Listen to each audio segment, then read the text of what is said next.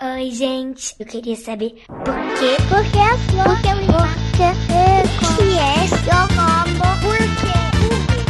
Olá, pessoas e pessoinhas! Bem-vindos a mais um Psy Kids, o programa mais íntima do Portal Deviante.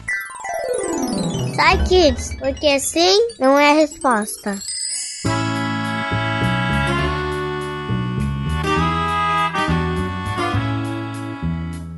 E hoje eu estou gravando com o Guaxa. Opa!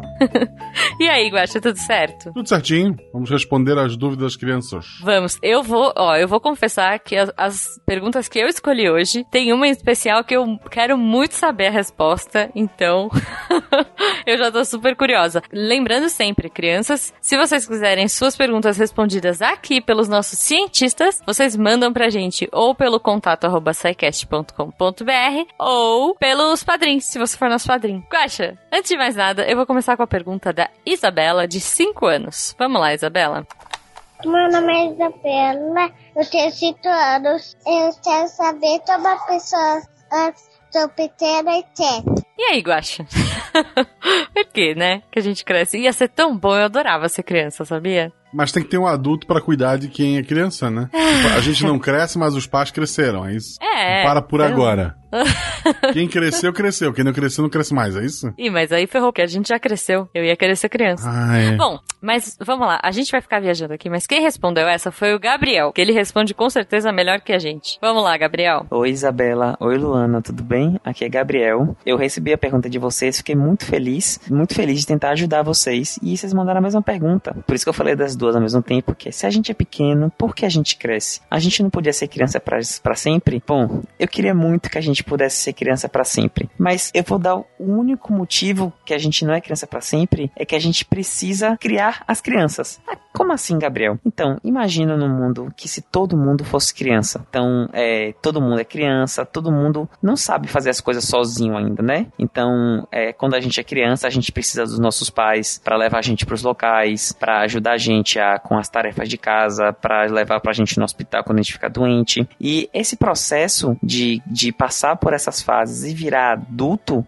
é para te preparar para quando você tiver o seu filho, sua filha, você poder cuidar dele também. Então, o motivo da gente não ser criança para sempre é porque mesmo que a gente não cresça de tamanho, imagine agora, todo mundo agora vai ficar todo mundo pequenininho, ninguém mais vai crescer. Mesmo assim, vão ter pessoas que vão passar mais tempo fazendo as coisas, vão ficar fazendo as coisas sozinho por mais tempo. Então, é, eu, eu hoje tenho 24 anos, ó, tenho três vezes mais do que a idade de Luana, que é a mais velha de vocês. E eu hoje em dia eu sei dirigir, eu, eu sei fazer as compras sozinho, quando eu tô doente, eu ainda me cuido. E mesmo eu na minha idade, eu ainda preciso consultar, pedir ajuda para os mais velhos, porque eu ainda não sei as coisas. Quando eu tinha 10 anos, eu não sabia dirigir, dirigir eu não podia dirigir, eu não podia pagar minhas contas, então eu precisava dos meus pais para me ajudar.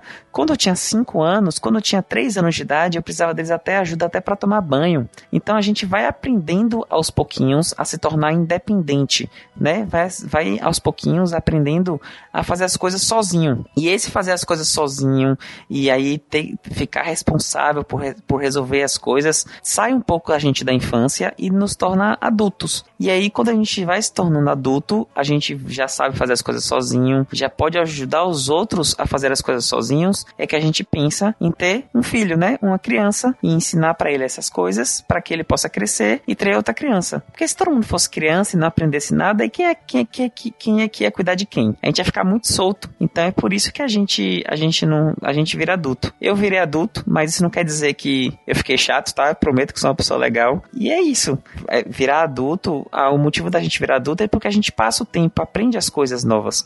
E aí quando a gente aprende as coisas novas, a gente torna-se é, com muita responsabilidade, se torna mais mais adulto, mais velho, né? Quem tem, eu não sei se, se vocês têm irmão, irmão, irmã, primo mais velho, e a gente sabe que a pessoa mais velho, ela sabe fazer coisas melhor que a gente, ela pode até cuidar da gente, justamente porque elas estão crescendo. Agora imagina essa pessoa mais velha ficando mais velha ainda. Ela vai poder ter, vai poder ter mais responsabilidades, vai poder fazer mais coisas e aí ela se torna um adulto. Por mais que ela não cresça, vai vamos, vamos imaginar que a gente parou de crescer, nunca mais cresce. Mesmo assim, vão ter aqueles que vão ser mais adulto e mais criança. E é por isso que a gente acaba não virando criança para sempre, para poder criar dos próximos, né? E a gente começar a criar dos próximos, criar dos próximos e assim o mundo seguir em frente. Eu espero ter ajudado vocês. Pergunta difícil, nossa, vocês são muito inteligentes, muito espertas pensaram nessas coisas, porque realmente é muito difícil responder. Um beijo em cada uma, espero ter ajudado e tô esperando próximas perguntas, tá bom? Tchau, tchau. É isso então, Isabela de 5 anos e Luana de 8.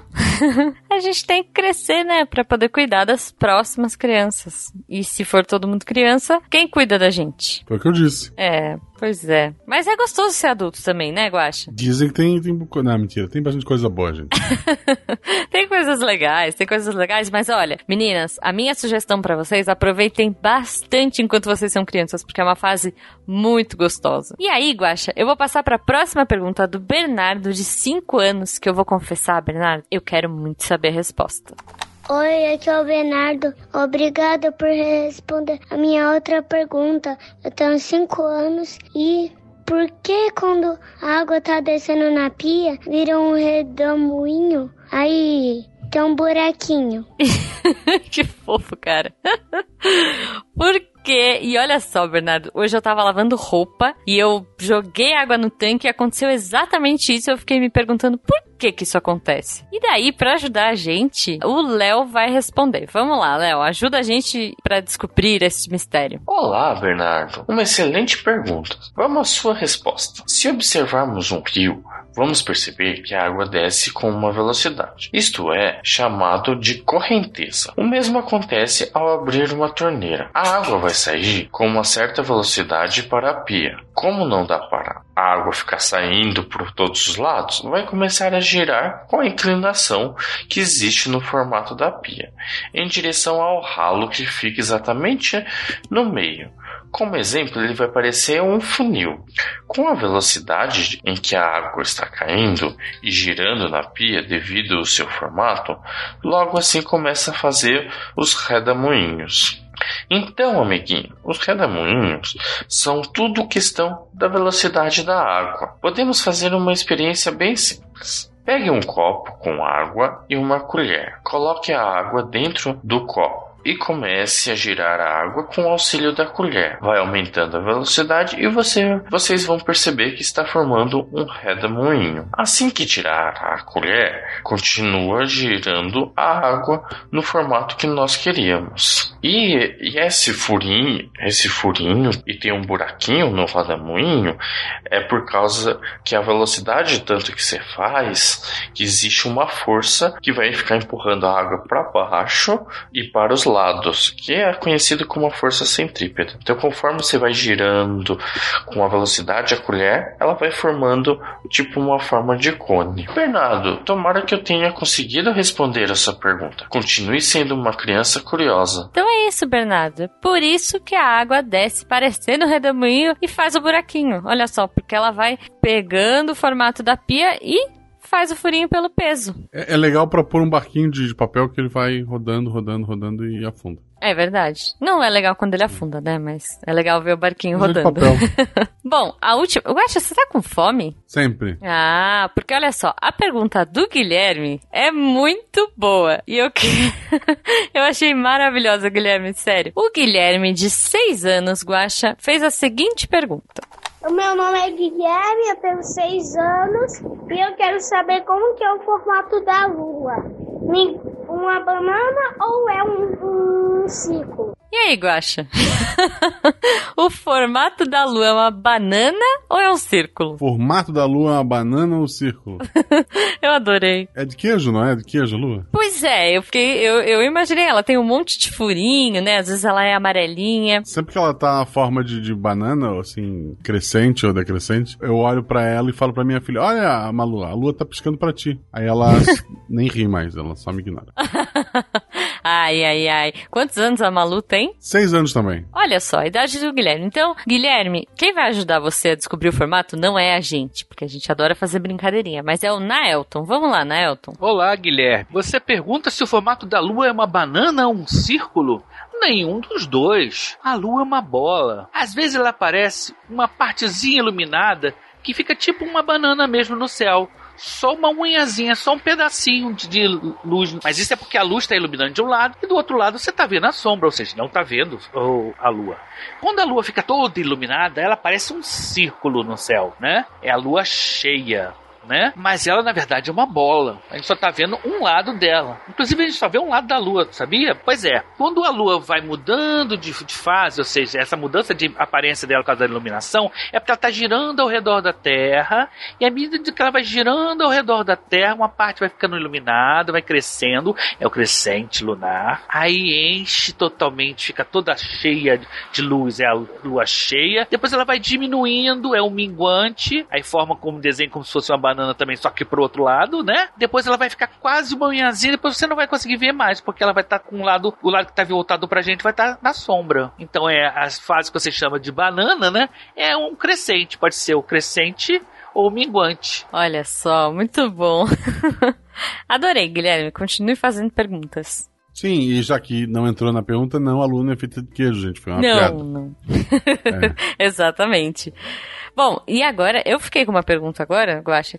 O que será que tem do outro lado da Lua? Se a gente só vê um lado da Lua. Agora eu espero que alguma criança mande essa pergunta pra gente descobrir, né? É, até uma criança mandar e a gente encontrar a resposta, hum. no filme do Transformers tem robôs gigantes. tá bom, tá bom. Será que tem robôs gigantes do outro lado da Lua? Crianças, mandem mais perguntas que a gente quer responder, a gente quer saber e aprender junto com vocês. E não esqueça, você pode apoiar este projeto via apoio ao SciCast. Ao apoiar o SciCast, você apoia vários projetos do Portal Deviante, incluindo o SciKids. Procura a gente no PicPay, no Padrim e é isso. A partir de um real você pode ajudar. Isso, se você é menor, pede pro seu pai ajudar. Sim, e se você quiser seguir a gente nas redes sociais, arroba Portal Deviante no Instagram e no Twitter. Acho que é isso, Guacha. Acho que por hoje é só, mas a gente encontra a criançada e as dúvidas maravilhosas delas na semana que vem. Um beijo e até! Um beijão no coração de vocês e até!